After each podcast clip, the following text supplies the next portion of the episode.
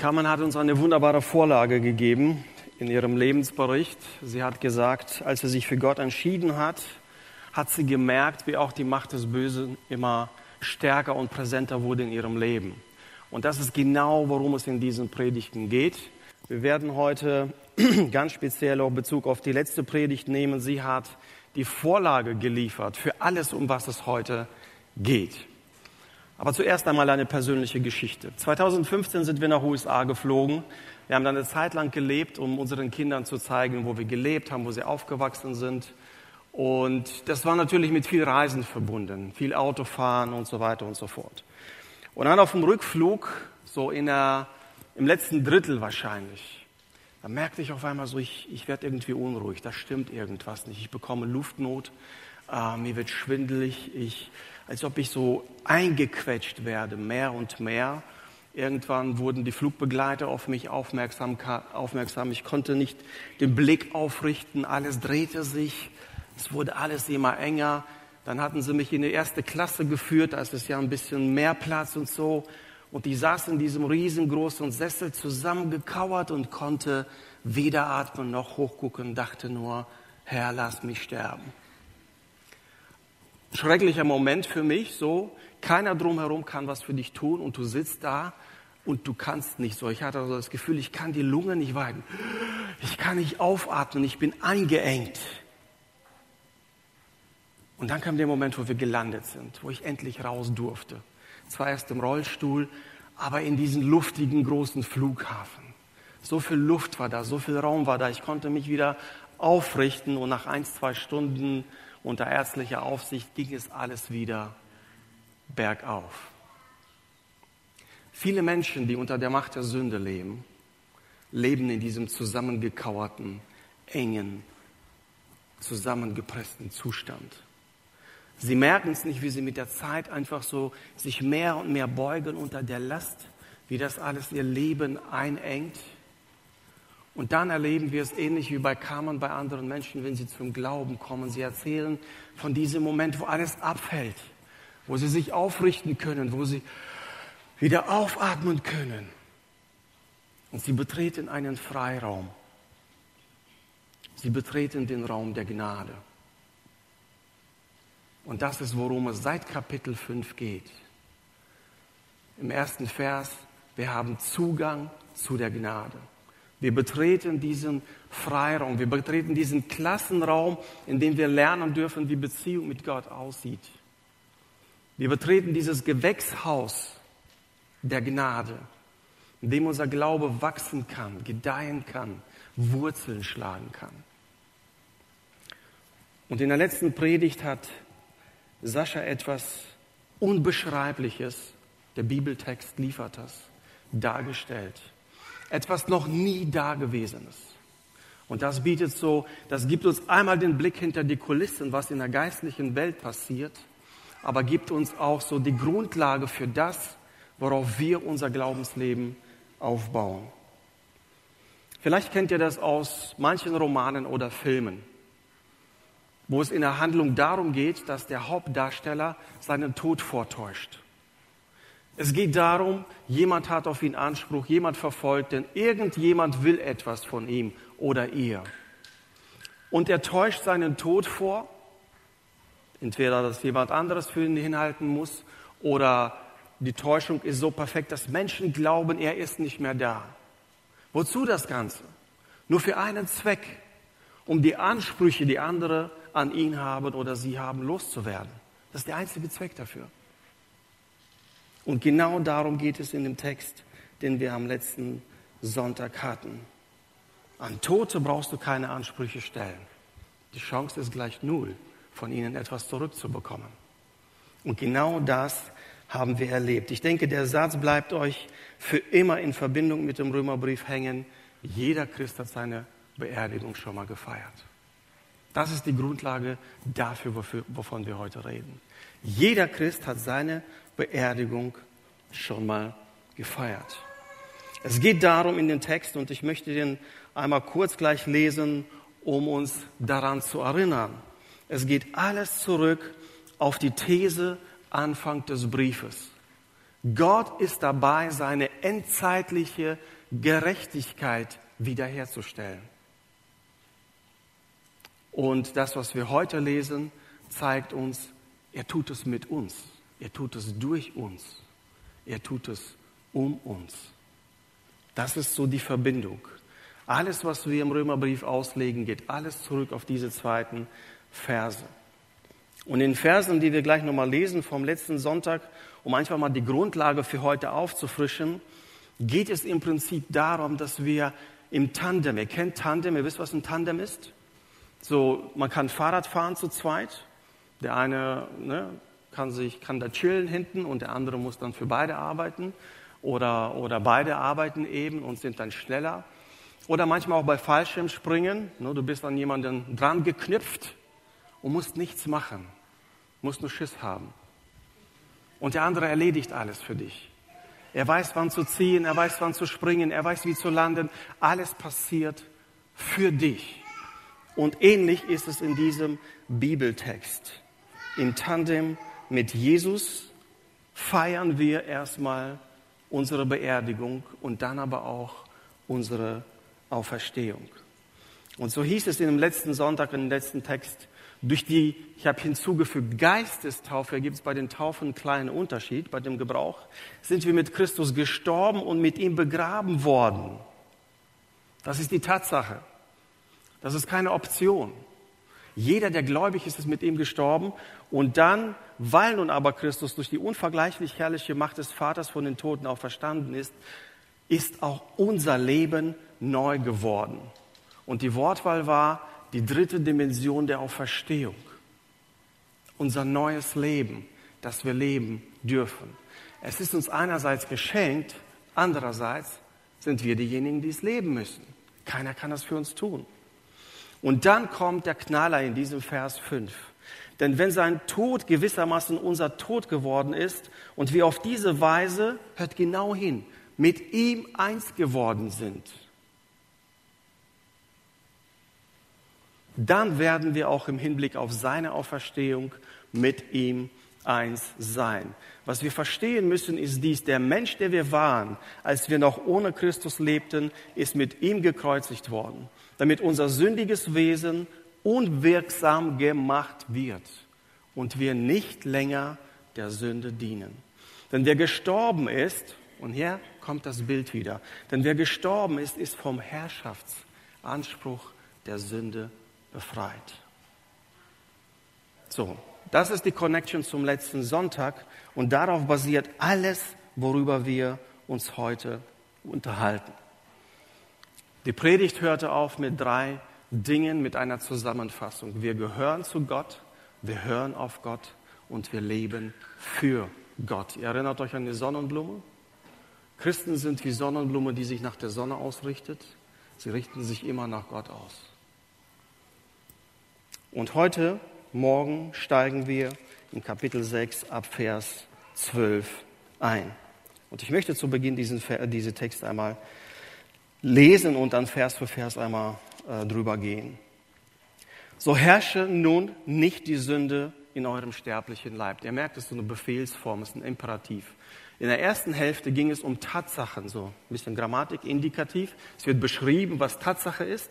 Und daraus erwächst diese Befehlsform in diesen Versen. So herrsche nun nicht die Sünde in eurem sterblichen Leib, dass ihr seinen Begierden gehorche.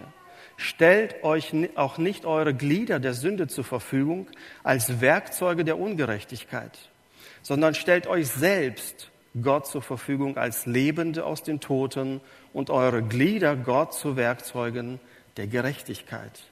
Denn die Sünde wird nicht über euch herrschen, denn ihr seid nicht unter Gesetz, sondern unter Gnade. Was nun? Sollen wir sündigen, weil wir nicht unter Gesetz sind, sondern unter der Gnade? Auf keinen Fall. Wisst ihr nicht, dass wem ihr euch zur Verfügung stellt als Sklaven zum Gehorsam, ihr dessen Sklaven seid, dem ihr gehorcht? Entweder Sklaven zur Sünde, zum Tod oder Sklaven des Gehorsams zur Gerechtigkeit.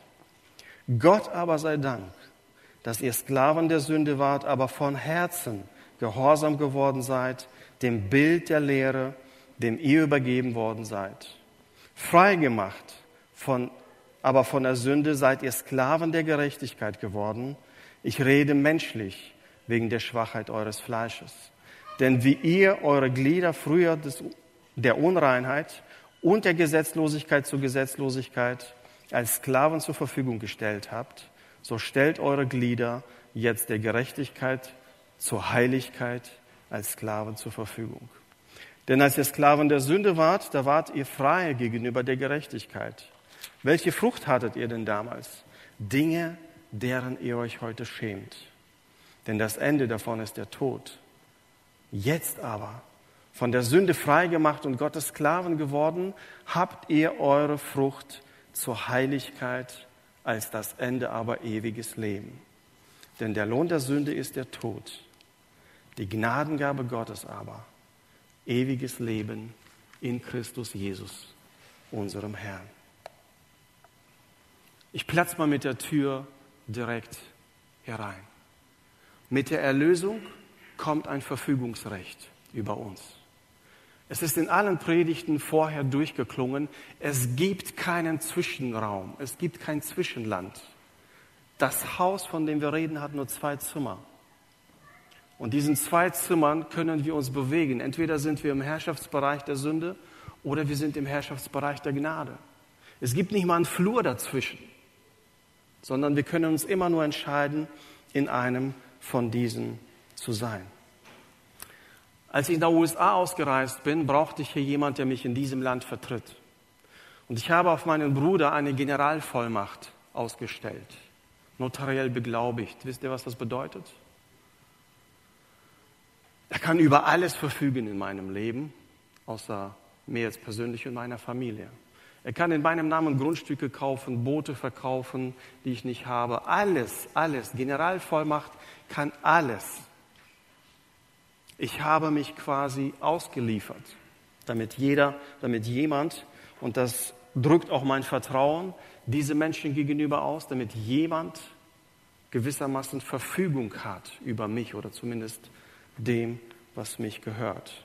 Und das ist so ein schwaches Bild dafür, was hier passiert und was immer wieder durchklingt. Mit der Erlösung kommt auch eine Verfügungs, ein Verfügungsanspruch Gottes auf uns, an uns. Und es gibt keine Alternativen. Es geht darum, dass wir zu dem werden, was wir eigentlich schon sind. Wir lernen unserer Identität entsprechend zu leben. So lasst nun nicht die Sünde, so lasst nun die Sünde nicht herrschen in eurem sterblichen Leibe und leistet seinen Begierden keinen Gehorsam. Ein direkter Anspruch und bedeutet auch, dass Heiligung nicht nur etwas ist, was mysteriös von oben kommt, sondern woran wir teilhaben, wo wir aktiv werden, wo wir Hand anlegen. Genau das ist die Einladung hier. Wenn du in der Heiligung wachsen möchtest, wenn du Gott näher kommen möchtest, dann gibt es einmal ein Negativ und ein Positiv. Tu das eine nicht, aber dabei bleibt es nicht stehen, sondern tu das andere. Das ist ein richtig gutes Prinzip im Römerbrief. Es geht nie um Vakuum, etwas loszuwerden und dabei zu belassen, sondern etwas Schlechtes mit etwas Gutem zu ersetzen. Das ist ein gutes Prinzip, wenn du versuchst, schlechte Gewohnheiten loszuwerden. Versuch nicht nur schlechte Gewohnheiten loszuwerden, sondern sie mit guten zu ersetzen. Nicht nur weniger Schokolade essen oder Burger am späten Abend, sondern vielleicht mal einen Spaziergang zu machen. Fünf Kilometer oder so ähnlich. Schlechtes mit Gutem zu ersetzen. Freiheit wird uns in diesem Fall geschenkt, aber nicht einfach so. Sie muss gelebt werden und daran, dass wir uns zur Verfügung stellen. Und die Lösung heißt hier auch, so herrsche nicht nur, so herrsche nur nicht die Sünde in eurem Leib, sondern gehorcht nicht den Begierden in euch. Und das mysteriöse Wort Begierden, in diesem Fall möchte ich mal verkürzt einfach erklären. Es sind irgendwo Bedürfnisse. Wir haben Bedürfnisse, jeder von uns hat. Manche sind bei uns gleich, manche sind unterschiedlich. Und diese Bedürfnisse in der gefallenen Welt, in der wir leben, werden manchmal zu Süchten. Begierden, die in uns wachsen, wo die ungesunden Bedürfnisse zu Begierden werden, wachsen in uns, wir geben denen Raum und wir gehen dem nach. Das kann, das kann ganz unterschiedlich sein, vielleicht Anerkennung. Du brauchst Anerkennung und jeder von uns braucht es gewissermaßen. Aber wenn du dem Raum gibst und immer nur danach lächst und immer nur wartest von deinem Ehepartner, von Kollegen, von, von der Gemeinde in dem Fall, ne, wenn ich mich so zum Beispiel mache, dann kann es zu einer Begierde werden, etwas, was mich beherrscht. Und der Apostel Paulus sagt, wenn ihr der Sünde wiederherrschen wollt, äh, wieder widerstehen wollt, sich nicht beherrschen lassen wollt, dann seid auf die Begierden aufmerksam. Seid auf diese Angel aufmerksam mit einem Köder, wo der Teufel weiß, wie er euch kriegt, wie er euch an die Angel kriegt. Indem wir die Begierden beherrschen, widerstehen wir der Sünde. Und gerade im Hauskreis haben wir am Freitag über die letzte Predigt diskutiert und uns gefragt, wie kommt es denn? So, wir sind erlöst von diesem Herrschaftsanspruch der Sünde. Warum passiert das dann immer wieder, dass Christen schlechte Entscheidungen getroffen, dass sie in Sünde leben? Oder besser gesagt, wie widerstehen wir dann ganz konkret der Sünde? Und die Hauptantwort war Identifikation mit Christus. Indem wir uns mit ihm identifizieren, indem wir ihn als Vorbild nehmen, jemand, nach dem wir uns ausrichten, von dem wir lernen, was ein guter Charakter ist, was eine gute Lebensweise ist und so ausrichten. Nicht mit dem Blick auf die Begierden, nicht mit dem Blick so ausmisten aus mir, sondern erst ausrichten. Und dann fallen diese Dinge weg. Wir sprachen auch darüber, dass als es dann persönlich wurde, darüber, wie wir auch in der Sensibilität der Sünde gegenüber wachsen als Gläubige. Etwas, was vor 27 Jahren, wo ich gläubig wurde, was für mich ein großer Sieg war, darüber lächle ich heute. Ich habe heute immer noch Kämpfe, aber ganz andere wie damals. Wir werden sensibler in der Beziehung, in der Identifikation mit Jesus und das zeigt auch seinen Sieg in uns, das Wirken des Heiligen Geistes. Diese Spannung lösen wir auf, indem wir uns mit ihm identifizieren. Und das ist wiederum, gehe ich zurück zum Bild vom letzten Sonntag. Das Bild der Taufe, wir verschwinden unter dem Wasser. Und solange ich unter dem Wasser bin, gibt es andere Janssen nicht. Und die ganze Welt kann Anspruch auf mich stellen. Mich gibt es nicht. Und von einem Toten kannst du nichts bekommen. Und diese Revolution, dieses Geschenk ist eben, dann steht der andere Janssen auf aus dem Wasser und ist plötzlich wieder da. In dem Fall immer noch ohne Anspruch der anderen. Ich habe es mit einer Theaterpuppe verglichen. Ja, wenn du gut bist, dann macht diese Puppe, was du willst. So, du bewegst und sie hampelt und tänzelt und macht. Wenn du aber die Fäden durchschneidest, kannst du immer noch so gut mit deiner Hand sein, aber die Puppe wird dir nicht gehorchen. Und ähnlich ist das, was hier geschehen ist. Diese Fäden sind durchtrennt. Du musst dieser bösen Hand, die dich zum sündigen Tanz verführt, sage ich mal bildlich, nicht gehorchen. Im Vers 13 heißt es auch, gebt der Sünde nicht eure Glieder hin als Waffen der Ungerechtigkeit, sondern, wieder, negativ und gleich folgt positiv, sondern gebt euch selbst Gott hin als solche, die tot waren und nun lebendig sind, eure Glieder Gott als Waffen der Gerechtigkeit. Manche Übersetzungen sagen als Werkzeuge der Gerechtigkeit. Nun, wenn, man, wenn der Apostel Paulus so militärische Sprache wählt, dann sagt es doch etwas über die Autorität aus. Im Militär ist die Autorität ganz klar geregelt. Jemand sagt, du machst und wenn du nicht machst, dann gibt es dich nicht. So, da gibt es gar keine Diskussion. Die Befehls-, die Rangordnung ist ganz klar. Und auch dieser Ausdruck hier deutet auf eine starke, hohe Autorität hin. Wir geben unsere Sünde, wir, wir beschränken uns nicht darauf, uns von der Sünde fernzuhalten, sondern wir wirken dem entgegen, indem wir Gott uns zur Verfügung stellen. Wir geben uns nicht damit zufrieden, nicht zu sündigen, sondern der Anspruch ist eigentlich, für Gott zu leben. Dieser Herrschaftswechsel vollzieht sich dahin, dass ich mich Gott zur Verfügung stelle. Alternativlos. Das ist die Botschaft von diesem Text. Und hier geht es auch nicht nur um Körperglieder. In erster Form, ja, wird unser Körper als Bild genommen. So stell dich mit deinen Körpergliedern Gott zur Verfügung. Mit allem, was du tun kannst. Aber ich denke, auch ein gutes Wort ist am letzten Sonntag gefallen, dass das nochmal ein bisschen breiter umfasst, das Wort Ressourcen. Stell dich Gott zur Verfügung mit all deinen Ressourcen, mit deiner Intelligenz, mit deinen Gaben, mit allen Fähigkeiten, die du so mitbringst, mit der Zeit, die dir zur Verfügung steht, mit allem, was so deine Ressourcen gemessen an deinem Alter und deinen Möglichkeiten ist. Der Vers 14. Denn die Sünde wird nicht herrschen über euch, weil ihr ja auch nicht unter dem Gesetz seid, sondern unter der Gnade. Wie nun? Sollen wir sündigen, weil wir nicht mehr unter dem Gesetz sind, sondern unter der Gnade? Das sei ferne, auf keinen Fall. Ähnliche Frage wie im vorherigen Text. Und diese Frage ist eigentlich rhetorisch und will uns nur vor falschen Schlussfolgerungen bewahren. Wir sollen nicht, ja, wenn es, wenn, die, wenn, wenn viel Sünde viel, als Schlussfolgerung die viel Gnade hat, dann sollen wir nicht daraus schließen, wir müssen viel sündigen, um viel Gnade zu erfahren. Das ist ein Trugschluss. Und genauso ist diese Frage hier auch, das sei ferne. Wisst ihr nicht, wem ihr euch zu Knecht macht, mit, um ihm zu gehorchen, dessen Knechte seid ihr? Und dem gehorcht ihr entweder als Knechte der Sünde zum Tode oder als Knechte des Gehorsams zur Gerechtigkeit. Gott aber sei gedankt.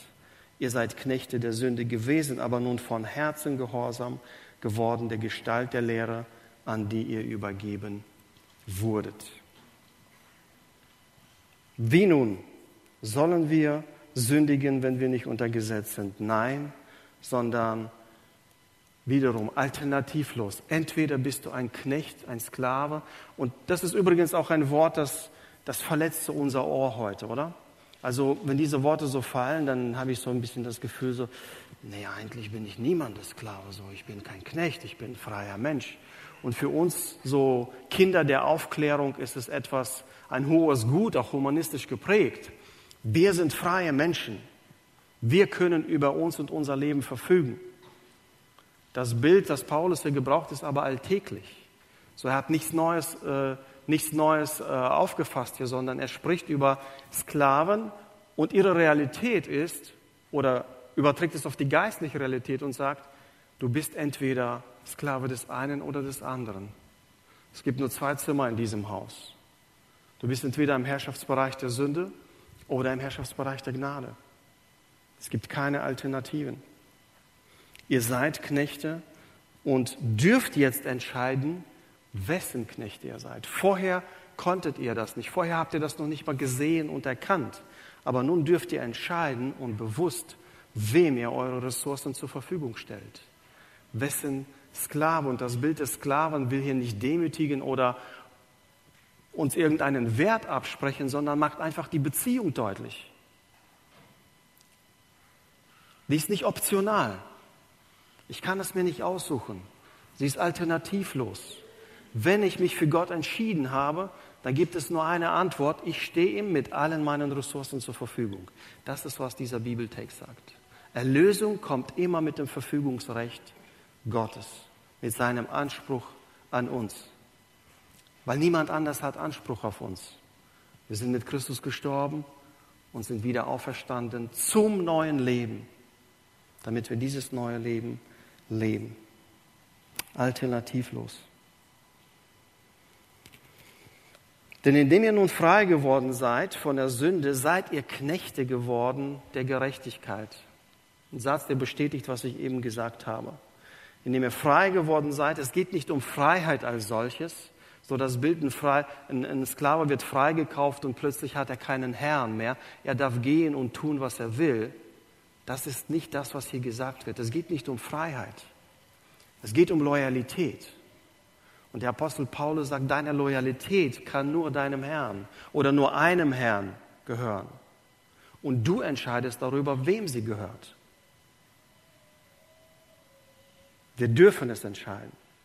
Ich muss menschlich davon reden, um der Schwachheit eures Fleisches willen, weil ihr eure Glieder hingegeben hattet an den Dienst der Unreinheit und Ungerechtigkeit, zu immer neuer Ungerechtigkeit.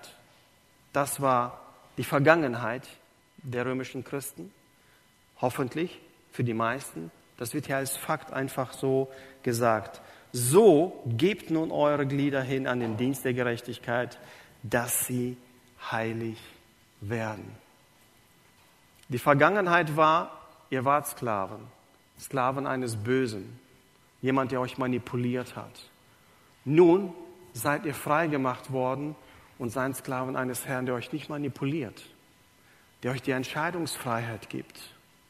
Aber dennoch müsst ihr euch entscheiden, wer das Verfügungsrecht über euch hat, wem ihr euch als Sklaven, als Knechte zur Verfügung stellt. So war es und jetzt gebt eure Glieder, gebt eure Ressourcen in den Dienst der Gerechtigkeit. Und wenn wir jetzt wieder den Bogen zum Anfang machen, was macht Gott? Gott stellt seine Gerechtigkeit in diesem Universum wieder her. Wie macht er das? Indem du und ich, die wir ihm folgen, die wir in seinen Herrschaftsbereich gewechselt haben, uns zu seinen Werkzeugen, zu den Waffen seiner Gerechtigkeit machen. Durch uns stellt er seine Gerechtigkeit wieder her. Und das ist für uns immer wieder wichtig. Wir leben oft in einer Realität, die uns durch Schulbildung, durch unsere Gesellschaft und viele andere Dinge so hineingeprägt wird. Zum Beispiel, wir sind freie, autonome Wesen, wir brauchen niemanden. Und Paulus korrigiert diese Realität und sagt, magst du vielleicht denken, das Küken im Ei denkt auch, dass es seine Welt ist und dass es alles ist, was es gibt. Aber ich zeige dir mal den Blick hinter die Kulissen, ich zeige dir mal die geistliche Realität. Die geistliche Realität ist, entweder dienst du den Mächten und Gewalten dieses, äh, der, der bösen Welt oder du dienst Gott. Diese vermeintliche Freiheit, die uns oft suggeriert wird, ist in der geistlichen Welt nicht da. Mit der Erlösung kommt Gottes Verfügungsrecht für uns. Denn als ihr Knechte der Sünde wart, da wart ihr frei von der Gerechtigkeit. Das ist ein netter Weg, das zu beschreiben. Ihr wart frei von Gerechtigkeit. Was hattet ihr nun damals für Frucht? Früchte derer, Früchte derer ihr euch jetzt schämt, denn ihr Ende ist der Tod. Jetzt aber von der Sünde frei gemacht und Gottes Sklaven geworden, wiederum, das ist ein Fakt. Hier wird nicht gesagt, und wenn ihr dann Sklaven Gottes werdet, sondern ihr seid frei gemacht von der Sünde und Gottes Sklaven geworden, unter Gottes Verfügung gestellt. Habt ihr eure Frucht zur Heiligkeit und das Ende ist das ewige Leben. Aber andersrum, der Lohn der Sünde ist immer der Tod. Die Gnadengabe Gottes aber ewiges Leben in Christus Jesus, unserem Herrn. Und hier ist ein interessantes Wortspiel. Zum einen die Frucht beschreibt unser, die Gesamtheit unseres Lebens, unser Lebensstil, alles, was wir so hervorgebracht haben. Und er sagt, das frühere Leben, die Frucht offenbart ja immer auch den Lebensstil. Wenn jemand viel Alkohol trinkt, dann weiß er, seine Leber wird irgendwann versagen. Er wird erkranken, vielleicht auch daran sterben. Das ist eine natürliche Konsequenz. Das ist die Frucht seines Lebensstils. Er sagt, vom früheren Leben habt ihr eine Frucht, derer ihr euch schämt. Aber nicht nur, sondern die Frucht ist eigentlich tot. Deswegen könnt ihr auch nicht mehr sündigen, um mehr Gnade zu erfahren, weil Sünde hat immer als Ergebnis Tod. Und das zweite Bild ist dieser Lohn. Lohn ist nicht im Sinne von Geld. Für Geld wird eigentlich ein anderer äh, Begriff gebraucht. Hier ist es sowas wie Lebensmittel ein ähnliches Wort für Lebensmittel. Die Sünde kommt zu dir und bietet dir Lebensmittel an. Hier, ich biete dir was ganz Besonderes, Leckeres, von dem du leben kannst. Und dann schnappst du zu und das Ergebnis ist Tod. Eine Täuschung, eine Manipulation. Jetzt seid ihr frei gemacht und ihr seid Gottes Sklaven. Was sich daraus ergibt, ist ein heiliges Leben, ein Leben in Heiligung. Und das Ergebnis dessen ist das ewige Leben. Das Ergebnis der Sünde ist Tod. Das Ergebnis, ein Sklave Gottes zu sein, ist Heiligkeit und ewiges Leben. Und Heiligung ist, wenn man das mal verkürzt in einem Bild darstellen will, ist sich zu Gott hin bewegen. Ich lebe in der Heiligung, wenn ich Gott immer näher komme. Und das geschieht durch Glaubensgehorsam. Das ist für mich so zu seinem Wort geworden, wenn ich, wenn ich mich frage, ja, worum geht's denn hier eigentlich? Es geht um Glaubensgehorsam. Es geht darum, auf Gott zu hören, weil wir zu ihm gehören und dann für ihn leben. Ja, das ist ein ganz wichtiges Prinzip. Wir sind nicht nur befreit von der Sünde, sondern wir sind befreit für Gott. Unser eigentlicher Ursprung, die eigentliche Absicht Gottes für uns. Zusammenfassend, alles geht zurück auf Kapitel 1, Verse 16 und 17. Gott ist dabei, seine Gerechtigkeit wiederherzustellen. Wir dürfen Teil dessen sein. Wir, die an Jesus gläubigen, die er gerecht gemacht hat, dürfen nun gerecht leben, indem wir uns als Werkzeuge, als Waffen der Gerechtigkeit zur Verfügung stellen. Wir sind im Tandem mit Jesus unterwegs. Wir sind mit ihm gestorben und auch verstanden und unsere neue Realität ist das neue Leben. Das haben wir. Das müssen wir nicht suchen, das ist uns gegeben und jetzt heißt es, lebe dieses Leben, was ich dir geschenkt habe. Lebe das Leben, was ich dir geschenkt habe. Die Konsequenz ist, wir lernen einfach dieser Identität entsprechend zu leben. Wie tun wir das? indem wir unsere Ressourcen, alles, was unser Leben so ausmacht, uns als Persönlichkeit ausmacht, Gott zur Verfügung stellen, in seinen Dienst stellen, um daran beteiligt zu werden, in diesem Universum seine Gerechtigkeit wiederherzustellen. Ihr Lieben, wer kann von einer größeren Vision, von einem größeren Lebensziel sprechen als wir? Wir fühlen uns so groß, wenn uns jemand einlädt. Hey, willst du nicht mal Teil eines Großen werden, so dieser Gemeinde? Viele Menschen sind dabei. Willst du nicht all Teil dessen werden?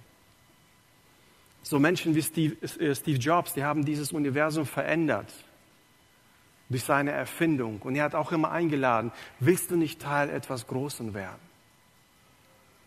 Das sind alles große Dinge, aber das hier übertrifft alles.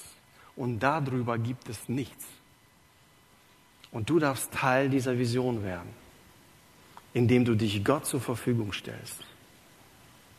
Und Tag für Tag einfach auf Gott hörst und fragst, was kann ich heute mit meinen Ressourcen tun?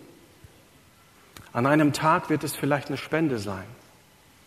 An einem anderen Tag wird es vielleicht eine intensive Gebetszeit sein. Und am dritten Tag wird es vielleicht sein, dass du einfach deine dreckigen Klamotten anziehst und jemanden beim Umzug hilfst beim Bau hilfst, bei sonstigen Dingen hilfst, dich ganz praktisch engagierst. Es gibt keine Schablone, denn du hast Ressourcen, die vielleicht kein anderer hat. Das ist das, wofür wir uns Gott, womit wir uns Gott zur Verfügung stellen. Es geht in diesem Bibelabschnitt, in diesem Kapitel 6, nicht um Freiheit an sich. Es geht um Loyalität. Und deine Loyalität, deine Hingabe an Gott wird darin gemessen, wie du deinen Alltag lebst. Jemand sagte mal, deine Lebensvision ist das Ergebnis deiner täglichen Agenda. Deine Lebensvision ist das Ergebnis deiner täglichen Agenda. Wenn du kannst die schönste Vision haben, wenn auf deiner Agenda keine Dinge stehen, wenn auf deiner To-Do-Liste keine Dinge stehen, die diese Vision nach vorne bringen, dir helfen zu erreichen, wird es ein schöner Traum bleiben. Wir sind eingeladen, Teil dieses Großen zu werden. Jemand gebrauchte mal ein Bild, das vielleicht ein bisschen abschreckend ist, aber vieles deutlich macht. Die Frage an so einem Abschnitt vom Bibeltext ist, warum leben so viele Christen einfach ihr Leben weiter, nachdem sie sich für Gott entschieden haben? Und er sagt, Christen sind wie Zombies. Wisst ihr, was Zombies sind? Ich gucke nichts von diesen Serien und Filmen, das, das, das kann ich gar nicht. Aber was eigentlich der Gedanke ist, Tote stehen auf und leben weiter. Und das beschreibt Christen, die eigentlich tot sind für die Sünde, gestorben sind, aber leben den Lebensstil weiter. Wir haben das Label gewechselt, aber leben genau das weiter. In ihrem Alltag hat sich nichts geändert, auf ihrer To-Do-Liste hat sich nichts geändert. Sie leben wie Zombies weiter. Ich möchte dir zum Schluss eine Empfehlung aussprechen, wenn du dich fragst, wenn du vielleicht noch ein bisschen konkreter werden möchtest daran, wie du dich Gott zur Verfügung stellen kannst. Äh, Craig Rochelle hat vor ein paar Jahren ein Buch geschrieben, haben wir auch hier in der Buchhandlung, kleine Schleichwerbung, der praktische Atheist, heißt das glaube ich in Deutsch, oder? The Christian Atheist. Vielleicht heißt es auch der christliche Atheist. Auch genau so ein Widerspruch. Wie kann Christen Atheist sein? Und seine These ist einfach, wenn dein Leben nicht zeigt, dass Gott in deinem Leben präsent ist, dann bist du ein Atheist, ein praktischer Atheist. Du kannst dich nennen, wie du willst, du kannst tun, was du willst, du kannst so lange, wie du willst in der Gemeinde sein. Wenn dein Leben das nicht offenbart, bist du ein Atheist, weil du tust so, als ob es Gott nicht gäbe. Und das hat mich damals sehr, sehr wachgerüttelt und das ist, was ich uns so bei den Fragen danach, wie kann ich es täglich leben, mitgeben möchte. Wir gehören Gott, wir hören auf Gott und wir leben für Gott. Wir sind nicht befreit, um unabhängig zu leben, um autonom, sondern wir sind befreit, um ihm zu dienen, um uns ihm zur Verfügung zu stellen. Gott segne uns dabei.